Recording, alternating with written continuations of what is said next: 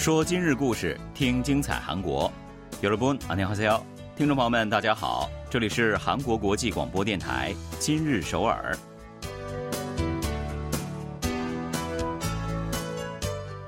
聚焦今日首尔，体会当下韩国。让我们带您走遍韩国的每个角落。让我们把最真实的韩国送到您的耳边。各位听众，大家好，我是主持人朴龙军。 听众朋友们好，我是主持人易贤，很高兴与您相会在今日首尔。嗯，时间过得真的是太快了，太快了。对啊，转眼间就到九月份了。刚刚我还和洪老师在说呢，这个一下子就进入到秋天了。是啊，很冷呢。嗯，可不是嘛。一年一度的中秋佳节呢，也更近了。是，今年的中秋节呢是个小小长假，只休息四天。嗯，有一点点遗憾哈。对呀。不过呢，这也并不妨碍人们利用这个假期了啊。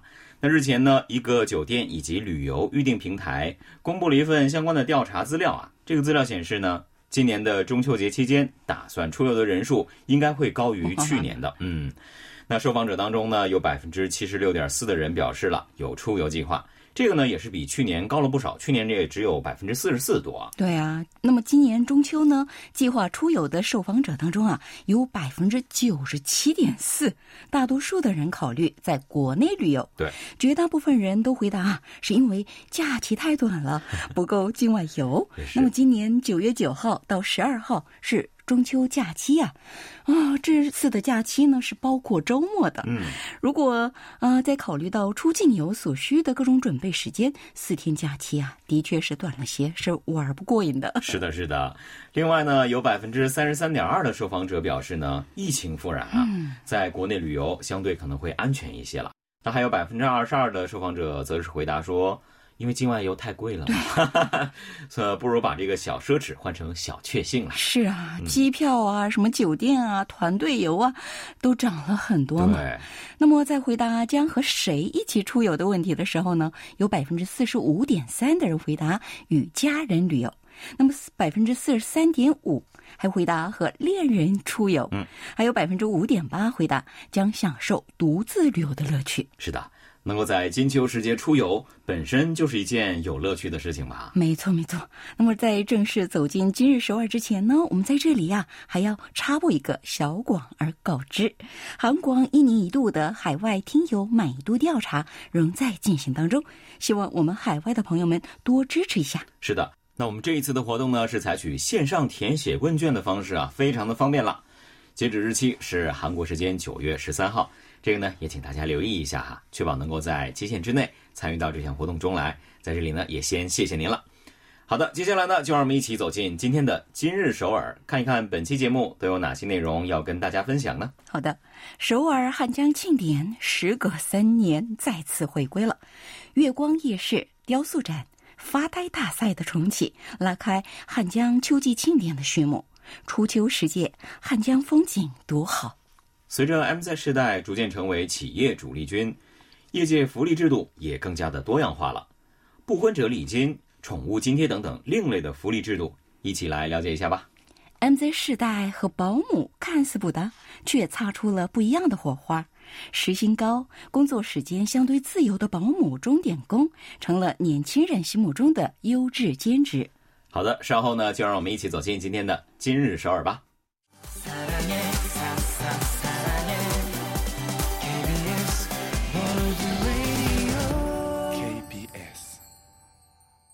这里是韩国国际广播电台，您正在收听的是《今日首尔》。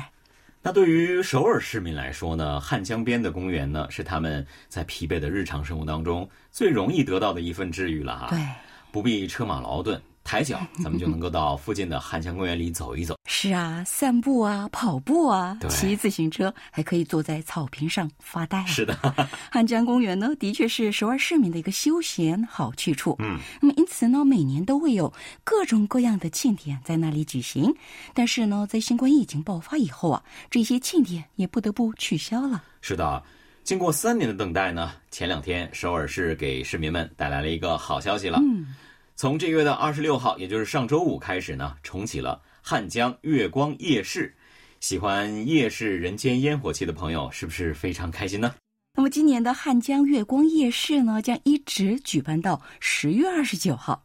那么运营时间是每周的星期五和星期六下午五点到晚上十点，地点在盘浦汉江公园。是的，今年的夜市呢，主打的是在首尔最具代表性的汉江夜景中享受治愈瞬间这样的一个主题啊。听起来是不是觉得非常的向往呢？向往。那么今年的夜市运营四十多辆美食卡车，还有六十多个摊位。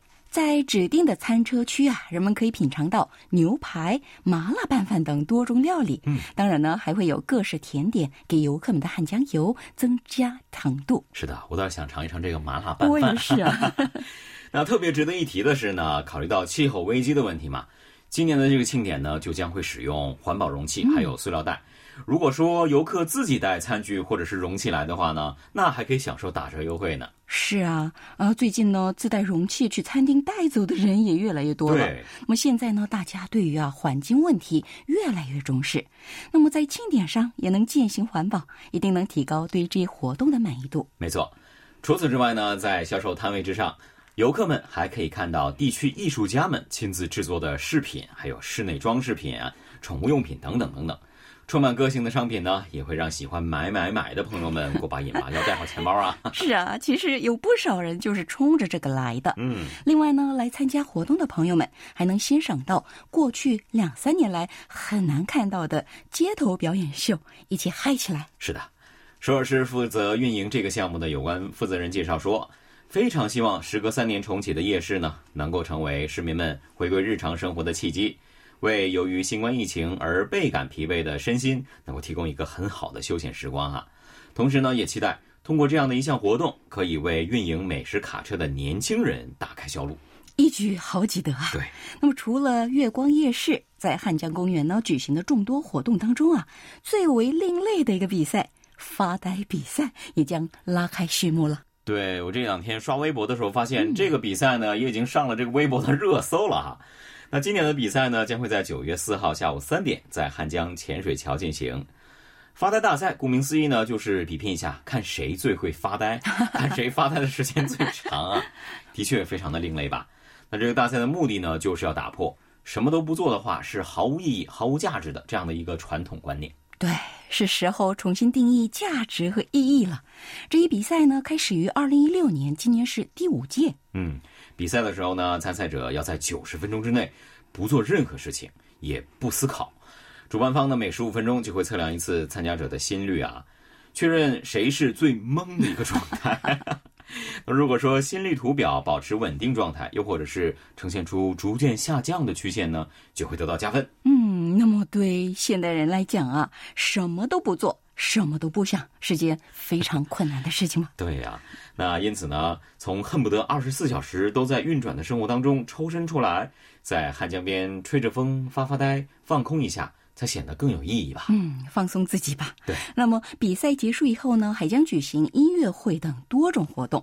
想参加的朋友们可以通过首尔市官网、还有脸书、ins 等相关渠道申请。嗯。据说呢，只选拔五十组参加，也许竞争率还不低呢。对啊。那其实呢，二十号开始啊，汉江公园的雕塑展也已经开幕了。去汉江也不要错过这个看点啊。随着汉江公园庆典的拉开序幕呢。汉江的秋天也来了，那想尽情感受城市的秋天，那就来汉江吧。好的，接下来呢，送给您一首歌曲，我们一起休息一下，不要走开，马上回来，来听 Tapian 演唱的《说你爱我》。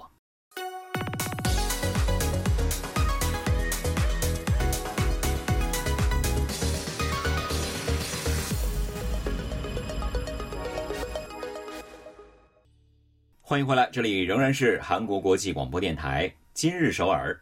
韩国流通业界巨头之一啊，乐天百货日前发布消息称，从九月一号起，公司呢将出台一项新的福利——未婚者礼金制度。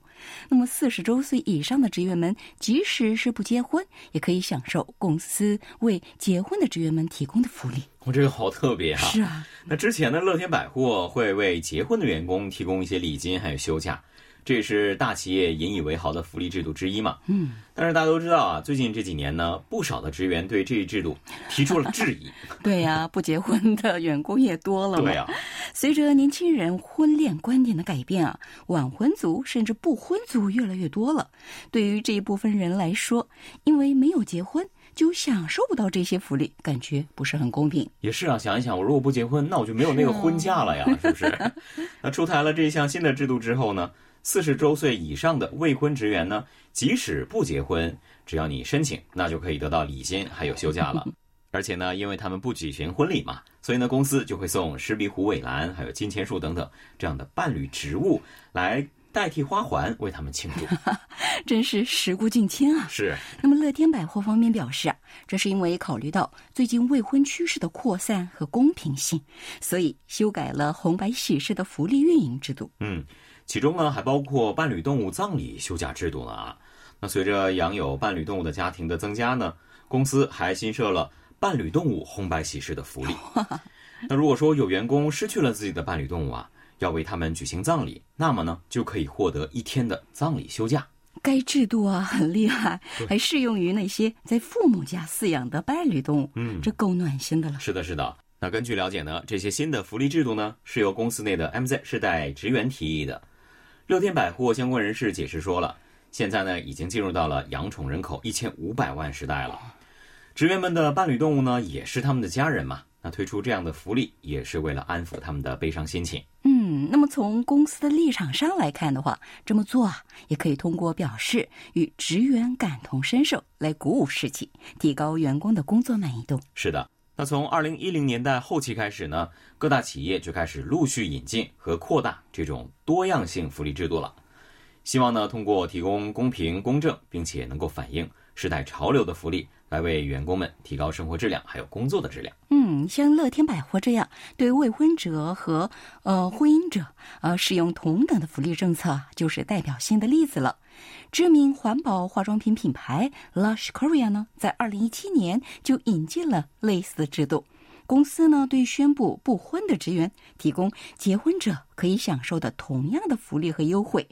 度蜜月时呢，提供的十天休假以及公司礼金等等。是。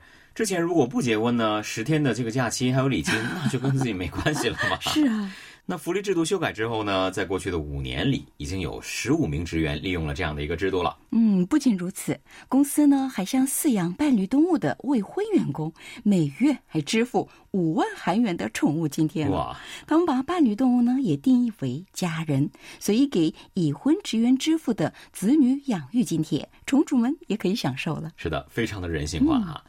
另外呢，新韩银行还从二零二零年开始，每年向未婚职员支付十万韩元的优罗补助啊。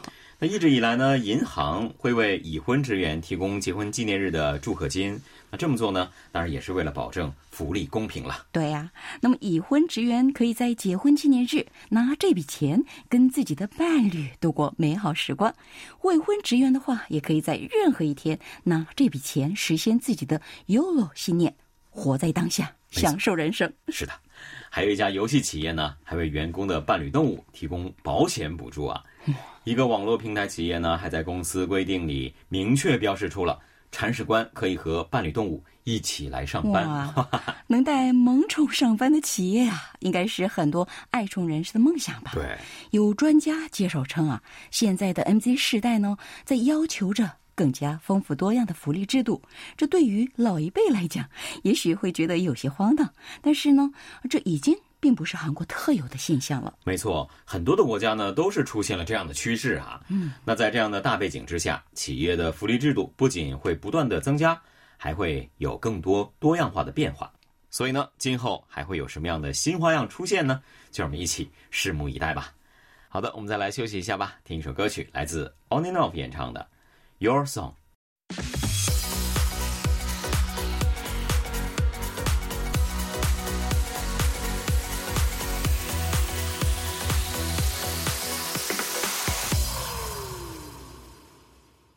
这里仍然是韩国国际广播电台今日首尔，一起来看看今天的最后一条消息吧。好的，二十四号下午的四点呢，在首尔的夏月古洞的一间公寓里，二十二岁的女大学生金彩琳。